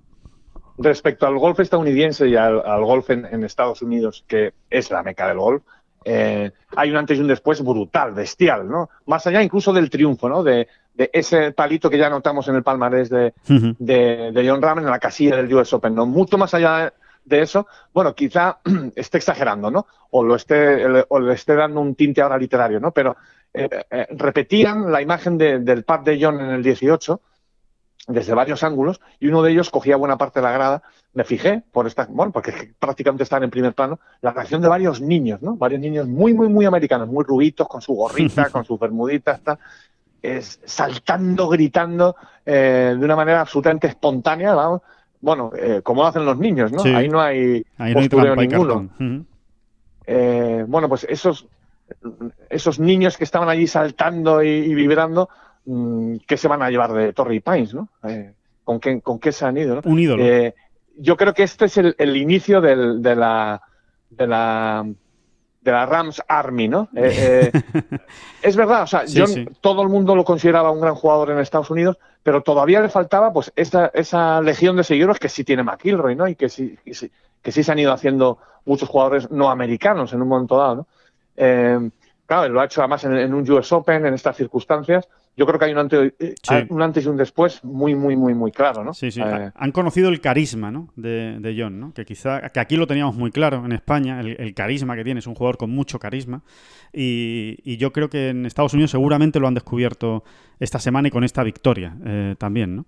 También es cierto. Bueno, ¿y ¿qué quieres que te diga? O sea, es la personalidad y, el- y la oportunidad de, de- de dedicárselo a toda España me parece no sé, espectacular. Muy Creo grande. que eh, hay que darle el valor, de verdad. No, no- no es algo muy complicado de hacer, ¿no? Pero acordarse en ese momento y tal, a mí me parece que es espectacular, ¿no? Y la manera en que lo hace, ¿no? Esto va para España, ¿eh? En- después de unos tiempos tan malos, no solo para España, sino para el mundo, es verdad, ¿no? Sí, sí, pero- sí, totalmente. Pero totalmente. esto va para España, esto va para España. Sí, ¿no? vamos a disfrutarlo todos. Es que es un mensaje precioso el que da John. Esto es de todos y vamos a disfrutarlo todos. Eh, vamos a, a, parade- a paladearlo, ¿no? Y, y desde luego yo creo que es lo que, lo que hemos hecho, ¿no? Y, y lo que estamos haciendo, ¿no? Lo que vamos a seguir haciendo. Si es que sí, lo que vamos a seguir haciendo. es lo que te decía, ¿no? El alivio ese, ¿no? Que, que también nos trajo Sergio cuando ganó el máster, de poder añadir esa coletilla. El ganador del máster, Sergio García, el ganador en Augusta del 2017, Sí, bueno, pues sí. ahora con John ya y, y- y- y lo que nos queda por delante, ¿no? Él ya ha ganado, ya ha ganado un mayor, ¿no? Ya está en un club absolutamente exclusivo y a partir de aquí, vamos a ver, ¿no? esa es, esa es la pregunta, David. por cierto, gran ronda final de Sergio García también. Sí, muy bueno. bueno, que ha sumado ahí sus puntitos y, por lo menos se quitó, se va quitando algunas algunos algún lastre encima, ¿no? También, ¿no? Bueno, es, es, su fíjate si es importante que es su mejor actuación en un grande desde que ganó el Masters en 2017. Exactamente. O sea que hay que darle ahí todo el valor. Exacto, ¿no? Y ahora viene un British que es su su, que es su, su mayor. Es verdad que ganó el Master, pero el Open Championship el uy, Dios mío, madre mía, ¿cómo estamos? El Open Championship es el mayor de Sergio, ¿no? Pues vamos a ver, ¿no? Sí, sí, sí, sí, No, y, y, lo de ayer, la vuelta de ayer, es eh, ni más ni menos que una nueva demostración de lo que venimos diciendo aquí desde hace ya bastante tiempo, y es que el juego de Sergio está en perfecto estado de revista. O sea, Sergio está jugando igual o mejor que en su mejor momento de, que en el mejor momento de su carrera. Lo único que le hace falta, que no es tan fácil, que es lo más difícil, de hecho, en esta ecuación ganadora del, golf, es juntarlo todo en el momento correcto, en el momento preciso, y eh, mucho más cuando se trata de una semana de un grande. Pero, oye, eh, como tú dices, quién sabe si, si en el si en el lo consigue. Yo creo, sinceramente, que esta semana sí se ha quitado un poquito de lastre de, encima, pasando ese corte de una manera bastante holgada y después encima haciendo este domingo final que, le ha permitido recuperar muchas posiciones. Por cierto, esta semana lo vamos a ver en, el circuito europeo, compitiendo en el BMW International Open, como suele ser habitual por parte de Sergio. Eh, hablando... Oye, mira, y también digamos que recupera un pequeño, pequeño, pequeño, pero colchoncito al fin y al cabo en el ranking mundial, ¿no? Que es importante, ¿no? No salirse del top 50. Sergio ha ganado dos puestos, ahora es el 48. Había llegado a, a Torrey Pines como 50 el mundo. Y qué maravilla seguir yendo para arriba y ver a John ahí número uno del mundo, ¿eh? Correcto. Por unas centésimas, ¿no? Pero vamos, es que si ya ganas el US Open y no te pones número uno del mundo es para, para irse a la sede del ranking mundial y decir, ¿qué eh, está pasando La verdad es que le falta, que, fue por poco, ¿eh? eh por muy poquito. A, Dustin Johnson le valía ser decimoctavo empatado con un jugador y al final fue decimonoveno empatado con seis. O sea, fíjense la, la, escasa diferencia que, que hubo, ¿no? Impresionante, impresionante. De hecho, John es número uno del mundo con 9.90 y Dustin Johnson es número dos con 9.95. O sea, ahí está, ahí está la cosa. Sí, es la quinta semana de John Ram como número uno del mundo. Vamos a ver hasta dónde, hasta dónde llega. Vamos a ver si consigue incluso superar ese, ese récord de ese ballestero. Son palabras mayores, ¿eh? Se estuvo más de 60 semanas eh, como número uno del mundo, pero bueno, desde luego si alguien lo puede conseguir, ese es eh, John Ram. Aparte de número uno del mundo, David, eh, vamos con esa batería de datos rápida, pero que, sitúa muy bien lo que, lo que hizo ayer John también. aparte de número uno del mundo, es número uno de la Race to Dubai, destacado, ya está, número uno del circuito europeo, está número dos de la FedEx Cup y bueno, y lo de la Ryder Cup, eso sí que es que merece la pena que lo vean todos nuestros oyentes. O sea, ahora mismo que están ustedes escuchando el podcast Bola Provisional, oye, que han dicho algo de la Ryder, váyanse inmediatamente a la, clasificación, al ranking de la Ryder Cup, porque se le pueden caer dos lagrimones de, cómo está eh, clasificado John Ram. Primero en la lista europea, primero en la lista mundial, y bueno, y lo de la lista europea es que casi dobla en puntos al segundo clasificado que es eh, Tommy Fleetwood. O sea, es una, es una auténtica barbaridad lo que... Es un abuso, es un abuso. Exacto. Yo creo, yo creo que matemáticamente ya sí podemos, ¿no? Eh. Guardarle su plaza, ¿no? En la Ryder Cup. A mí, lo que, me, a mí lo que me duele, David, a mí lo que me duele, David, es que como no se meta él, eh, no sé si lo va a elegir Harrington. Eso es lo que no lo tengo claro yo que, que, a John lo vaya a elegir Harrington, pero, pero bueno, eh, bueno, que ahí, que, ahí, que ahí está, ¿no? Esos son los datos, ¿no? Número uno, número la que, uno. La que nos espera, ¿eh? La que nos espera en esa Ryder, por cierto. Sí, sí, sí. Es que lo que nos queda por delante es que además John. Porque ¿cómo va a llegar John a esa Ryder? ¿Cómo va a llegar John a esa Ryder? ¿Qué le queda por delante a John, David, este año? Pues a John le queda por delante nada más y nada menos que el British Open, una medalla de oro olímpica que la tiene grabada a fuego en su cabeza. O sea, los Juegos Olímpicos eh, para él no son algo más, no es una competición que, bueno, venga, pues la voy a jugar para quedar bien, porque sí, porque represento a mi país y tal. No, no, no, no. John creo que no hay cosa que más desee este año seguramente que la medalla olímpica. Por supuesto que ganar un mayor era su gran objetivo de 2021, pero la medalla olímpica está ahí, ahí, ¿eh? eh no, no, anda muy lejos de, ganar un grande. Y eso es lo que nos queda todavía por delante. ¿eh? British Open, medalla olímpica, la FedEx Cup, la Ryder Cup, la Race to Dubai. Vamos a ver cómo acaba el año de John Ram, pero ahora mismo es candidato a ganar todo eso.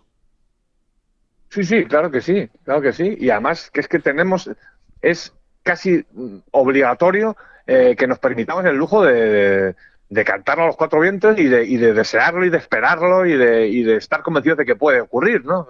Es muy difícil, ¿no? Es muy difícil. Eh, no, va, no va a ocurrir siempre, ¿no? Que se te vayan cayendo uno detrás de otro, eh, Colin Morikawa, Dustin Johnson un poquito antes, Jordan Speed un poquito antes todavía, eh, Bruce Koepka, Bruce Koepka eh, eh, estaba menos cuatro en Sí. el hoyo, en el tee del 16, ¿eh? Sí, que sí, me daba un miedo, me daba un miedo. Totalmente. Sí, porque en ese momento parecía que el menos 4. pavor. Sí, porque parecía que en ese, en ese momento parecía que el menos 4 no iba a ser suficiente. Esa es la sensación que daba. Que el menos 4, bueno, vamos a ver. Todavía yo creo que va a tener que hacer dos o tres verdis más. Eh, Koepka realmente para darse una opción, pero, pero es que al final casi, casi, casi se mete totalmente de lleno en el lío. ¿Qué capacidad No, no, porque- competitiva tiene Koepka? porque de verdad, y porque en esas situaciones de, de estrés, eh, uno, bueno, o por lo menos me pasa a mí, ¿no? Que a lo mejor soy un poco cenizo o, o pesimista, ¿no? Pero uno tiende a pensar que, que, que con el que tú vas, que en este caso por supuesto era John Ram, eh, no va a ser capaz de hacer lo que hizo y que sin embargo te, te imaginas perfectamente a Bruce eh, dejando la dada para Verdi en el 17 y haciendo en el Verdi en el 18, Sí. poner- poniendo el me- Sí, hacer sí. lo que hizo John. Pone el menos 6 allí y ahora que me cojan y no le coge nadie. Porque, porque además hubiese ocurrido así. Es que eh, con qué presión juega John eh, si Brooks Koepka ya ha puesto ese menos 6 ahí. No es lo mismo, ¿no? Claro. Es aún más complicado.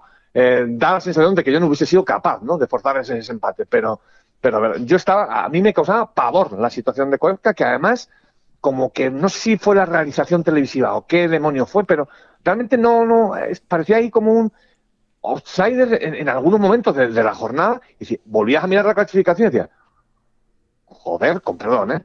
Que que sigue estando ahí. Que sigue que estando ahí. Que este tío no se ha caído. Que este tío no se ha caído. Que sigue ahí. Esto que, puede se lo va a volver. llevar, que se lo va a llevar. Sí, sí, sí. La verdad es que sí. Esa es la sensación que dio durante toda la, la jornada Koepka. aunque, ¿no? aunque, de- aunque tengo que reconocer que sí, ¿eh? Pa- también para, para, para dar una idea de mis dotes, ¿no? De, de, de- Es que te, digo también una cosa, en momentos de tanta presión es muy difícil ser clarividente también, ¿eh? Es que las cosas como son. claro, igual que es difícil meter un pad, es muy difícil ser clarividente cuando hay tanta presión.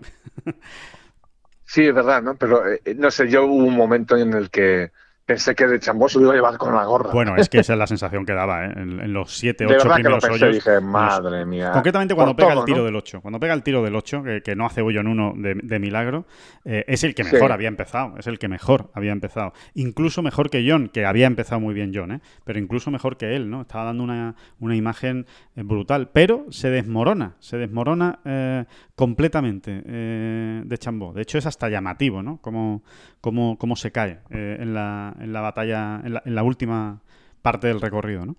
Pero lo, lo que insistimos, que todo esto no hace sino dar más mérito a lo de John Ram. Y por cierto, todo lo que hemos dicho que le queda a John Ram este año, que puede conseguir y que puede hacer y que evidentemente lo vamos a seguir con lupa, recordemos que va a estar en España, que va a jugar el Open de España, que lo vamos a ver ahí, ¿eh? Al campeón del US Open va a estar jugando el Open de España. El campeón del US Open va a estar jugando en Valderrama, el Estrella, el Estrella Adam, eh, Andalucía Masters. Eh, es que realmente lo que nos queda es tan brutal, David, por delante, para disfrutar eh, de, de John, que, que no sé, que... que- que- Es una maravilla, es que es, que es, es- es- es un- es eso, lo que él decía, es un cuento de hadas, ¿no? Porque es que realmente ahora mismo va a poder luchar por la por la FedEscup y por la Race to todo, Dubai. por O sea, es que Ujú. si, si, si, si realmente llega con energías a la recta final eh, de la temporada eh, y, y- y- y se ve en disposición y quiere jugar la final de Dubai, eh, bueno, claro, que, que hablar de la final de Dubai, que la ha ganado dos veces y la ha jugado tres. Sí, es, es- es que Y ya está líder, y ya está líder destacado. eh, Y ya la- está líder, ¿no? Y va a Eh, jugar el Open de Escocia, recordemos, va a jugar el Open de Escocia Es, antes es del su British. próxima, es su próxima presencia, ¿no? Comparecencia. ¿no? En principio No sí. juega antes en, nada, princi- ¿no? en principio sí, en principio sí. No, en principio no va a jugar antes. Eh, de hecho, el- creo que su plan ya es venir a Europa eh, y, y- y estar por fin en Europa. Que recordemos que John no viene a Europa desde las Navidades de 2019, que se dice pronto. ¿eh? Eh, no, no, Sí, no- desde que se casó en Bilbao, vamos. Exactamente, desde que se casó en Bilbao no, no ha vuelto no ha vuelto a venir y, Y por cierto, hablando de, esas cosas, también quiero, también no, no, quiero que se me pase por alto. Em, qué bonito también ese momento para Edorta y Ángela, para sus padres, ¿eh? que, que, realmente que han estado sin verlo desde febrero de 2020, desde que se casó en Estados Unidos, que fueron allí a la ceremonia, obviamente, de, de, San Diego. Desde ese momento no, no, se han visto, justo antes de la, de la pandemia. Em, y, que precisamente la semana que vas a verlo, ¿no? Llegaron la semana pasada, ¿no? Pero llegaron precisamente para el US Open, o sea, para eso viajaron, ¿no? Para estar en el US Open. Que gane eh, tu hijo, que gane John, eh, al que hacía tanto tiempo que no veías, que conoces a tu nieto. Es que no me puedo imaginar eh, cómo son la, cómo, pueden ser las emociones ahora mismo también en el cuerpo de, esas dos personas, de Dorta y Ángela, y eso que son tranquilos los dos, ¿eh? Porque desde luego siempre, siempre asumen con mucha tranquilidad todos los éxitos de, de John y todo lo que está consiguiendo eh, su hijo, pero, pero me lo puedo imaginar, ¿eh? el, momento tan bonito que, pues eso, lo que hablábamos también, ¿no? ese don de la oportunidad, es que encima John lo hace ahí, ¿no? Con, sus padres delante, con su hijo eh, prácticamente recién nacido delante. Sí, sí, todos son historias, todos son historias redonditas, que es la especialidad de, de, John. Es una cosa increíble, ¿no? Lo que se traen en el zurrón esos padres de un, de un ratito que han estado en Estados Unidos, eh, cuando por fin han podido viajar y demás, ¿no? Sí. Eh, es increíble, ¿no? Y que John gane en San Diego, que es una ciudad tan especial para él, ¿no? Eh, es, que es todo tan absurdo, en el fondo. Es que si no fuera jugador de golf sería guionista de Hollywood o de Netflix. Claro, o sea, es que él, no podía ganar en Erin Hills, ¿eh? Tengo grabada una imagen, por cierto, ayer me acordaba también, tengo grabada, perfectamente grabada una imagen de la salida de John en uno de los últimos hoyos de Erin Hills, eh, no sé especificar qué hoyo, ¿no? Pero era, por los segundos nueve. Eh, una, mala salida que pegó, jugaría que era el 14, pero no me hagas ni caso, vamos, podía ser el 16 perfectamente. Em, una mala salida que pegó y la tremenda frustración, casi parte el palo allí, eh, lo, que, lo que estaba sufriendo ese muchacho, ¿no? Y, no sé, tengo esa fotografía perfectamente, ¿no? Porque está el T eh, o sea, los zapatos de los jugadores nos quedaban a quienes estábamos a, la cuerda, exactamente a la altura de los ojos, ¿no? Y, era, claro, tú lo estabas viendo desde abajo realmente y veías a John con lo grande que es eh, pegar esa salida, el ruido ese, ¿no? ¡Plas! Y luego el ruido de la salida, ¿no? Sí, sí, sí. Y, claro, nosotros no podíamos ver la trayectoria de la bola, además, en, ese agujero donde estábamos, y, y, su reacción, ¿no? Tan, tan frustrante, tan eh, no sé, lo recordáis. Claro, si es que John no podía ganar en Erin Hills, tendría que ganar en San Diego o en. Sí, sí, sí. Claro, si no, no es una historia redonda, claro, es que es, es tremendo. Totalmente. Habrá que buscar desde ya una historia redonda para. Bueno, bueno, bueno, bueno, bueno. Ya, ya, ya, se te ha venido. Ya, ya, se te ha venido a la cabeza el course el año que viene. Te, te, está, te estaba diciendo que había que buscar una historia redonda para Royal St. George, el, el, British Open, el Open Championship de dentro de un mes. Pero es que, es, que no, es que no puede ser más redonda. No puede ser más redonda. Ese, este Open que se tenía que haber jugado el año pasado, en 2020, se cumplían precisamente en 2020 100 años de la primera vez que un jugador español eh, eh, disputaba un Major, y concretamente el Open Championship, que era eh, Ángel de la Torre, y que se jugó allí, a unos pasos, como quien dice, Royal St. George, en, en, en Royal, Royal Think Ports, Ports, que ya me han hecho alguna bronca cuando digo Think Ports. Ah, sí, pues Ports. sí, creo, que es Think Ports, pero no me da mucho caso. Bueno, ya, ya, la tenemos ahí. Ya, la, ya ¿eh? tenemos formada, ya la tenemos formada. Aquí se va contando a John también, ¿eh? Para que él le, dé todavía más forma. sí, sí, para que él, para que y él vaya a soñar, y empiece a soñar, y empiece a soñar. Totalmente, totalmente. Eh, bueno, como ustedes comprenderán, eh, podíamos estar en este podcast pues toda la mañana, toda la mañana, la tarde, la noche, y hablando de, de, lo que ha conseguido de este hecho absolutamente histórico para, para el golf español, para el deporte español, ¿eh? Ojo. No, no se nos olvide, esto no es solo golf, esto es el deporte español, esto es una, esto es una gesta y, como tal hay que, hay que tratarla, pero, mm, pero bueno, imagino que ustedes también tendrán cosas que hacer y nosotros también, así que eh, vamos a ir eh, despidiendo esta, esta bola provisional especialísima eh, US Open, post US Open. vamos a ir contando muchas más historias, como ustedes comprenderán, durante toda esta semana. Va a haber que hablar muchísimo de, esta, de este triunfo en, en Torrey Pines de, del US Open, pero desde luego, eh, yo lo único que lo único que ahora mismo se me ocurre es que disfrutemos. Vamos a disfrutar de esto, vamos a valorarlo, eh, vamos a, a- paladearlo y, a- y- desde luego a, sentirlo también como, como algo nuestro, ¿no? Como algo de todos. Esta victoria de, de John. Sí, ya, que, ya, que él nos ha, dado- ya que él nos ha dado permiso, pues eh, lo, lo cogemos, ¿no? Lo cogemos al vuelo y lo vamos a disfrutar como si fuese nuestro, absolutamente, ¿no? Así que salgan, salgan despavoridos a jugar al golf, a pensar en, en John Ram. No, prim- primero salgan despavoridos a celebrarlo en, en- en el bar de abajo. Exacto. Bueno, el orden da igual, el orden da igual. Si quieren primero al bar de abajo y después jueguen al golf, o mejor jueguen al golf y después lo celebran en el bar por lo que pueda pasar, o no. a lo mejor lo celebran en el bar de abajo y luego se van a jugar al golf y, y los efectos no son malos, ¿eh? También es verdad, también es verdad. Puede que hasta sea hasta bueno, Eh. hasta, hasta muy bueno. Sí, sí, sí, sí. Estoy totalmente de, de acuerdo con, con David. Y, y nada, Eso sí, el, el- el globito de John en el 8 no lo intenten. Eso no, no se puede intentar en casa. Eso eso está, eso está prohibido, efectivamente. se ha hecho por especialistas. Sí, por cierto, por cierto, que hablando de, de Mickelson, de globitos y, y de tal, y de, y de señalado por los dioses, que está todo íntimamente relacionado.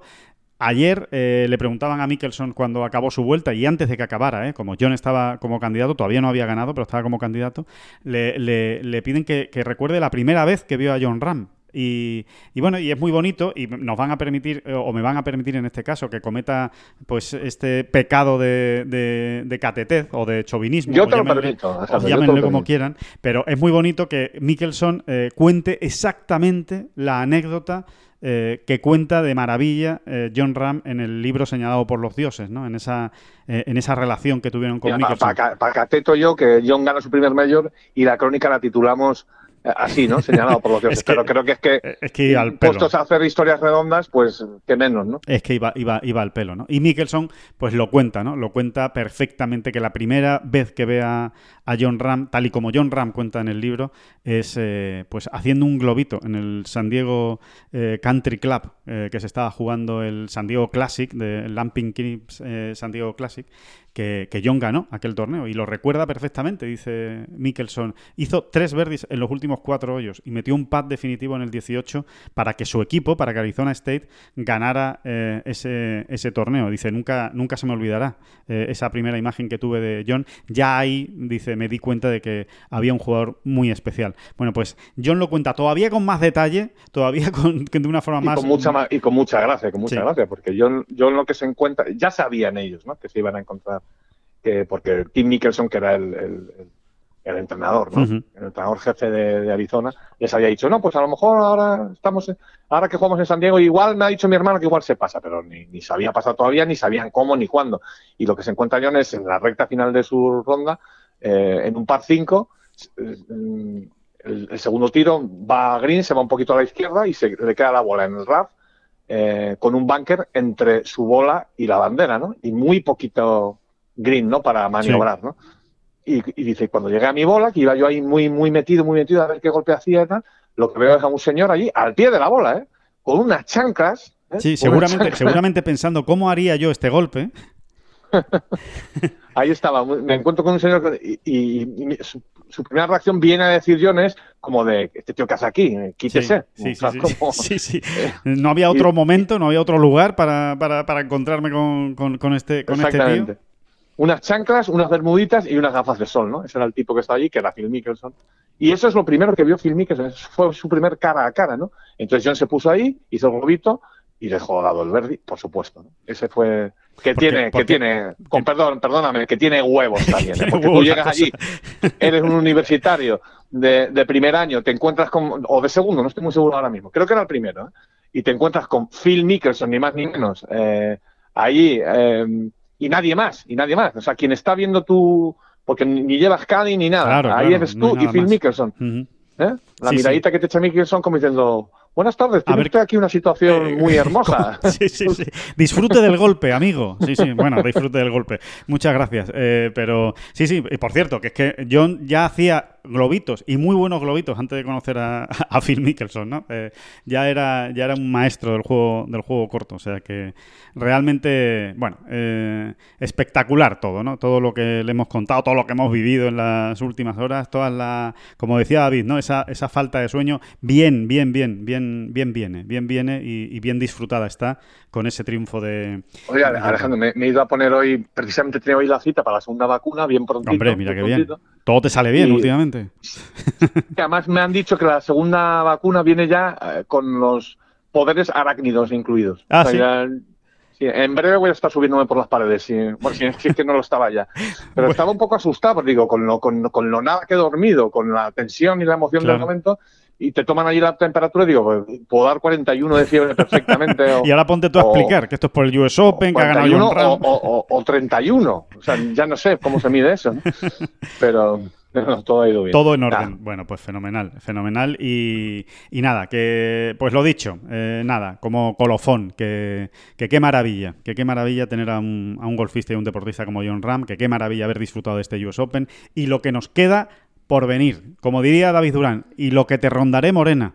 A ver qué es lo que... lo, lo que como dirían los clásicos, ¿no? Porque eso, Sí. eso- no sé quién se inventó aquello, pero es una maravilla. Ese, ese dicho es de las cosas más bonitas que hay. Y lo que te rondaré, morena. Pues lo dicho, que muchísimas gracias a, todos por acompañarnos en esta semana tan, tan especial. Muchas gracias por, bueno, pues eh, por estar siempre ahí, ¿eh? En, eh, siguiendo eh, todo lo que vamos contando en, en Ten Golf y en este podcast. Ha sido una semana espectacular en cuanto a descargas de podcast. Permítannos que también se lo, se lo digamos y de paso pues les demos las gracias porque obviamente eso es por, porque están ustedes ahí y porque nos escuchan. Y que vamos a volver, por supuesto, volveremos el jueves. Ya no vamos a seguir con especiales. Si hay que hacer algún especial, se hace. No se preocupen ustedes que si eh, eh, llegara la ocasión de hacerlo, lo haremos y, así será anunciado. Pero en principio, volvemos el jueves con esta eh, bola provisional. eh, de nuevo, pues contándoles seguramente todavía muchísimas cosas de este US Open, muchísima resaca de este US Open, porque quedan muchas cosas que contar y muchas historias. No, lo, no lo duden. Así que lo dicho, que muchísimas gracias y por supuesto, más que nunca y más que siempre, David Durán, muchísimas gracias. No, no, las gracias a John Ram. Que no son las flechas la culpa del indio, que no son las flechas la culpa del indio. Si hay viento, si llueve, no influye en el swing, no importa si es marzo, noviembre o abril. La culpa del indio, la culpa del indio, la culpa es del indio. La culpa es del indio.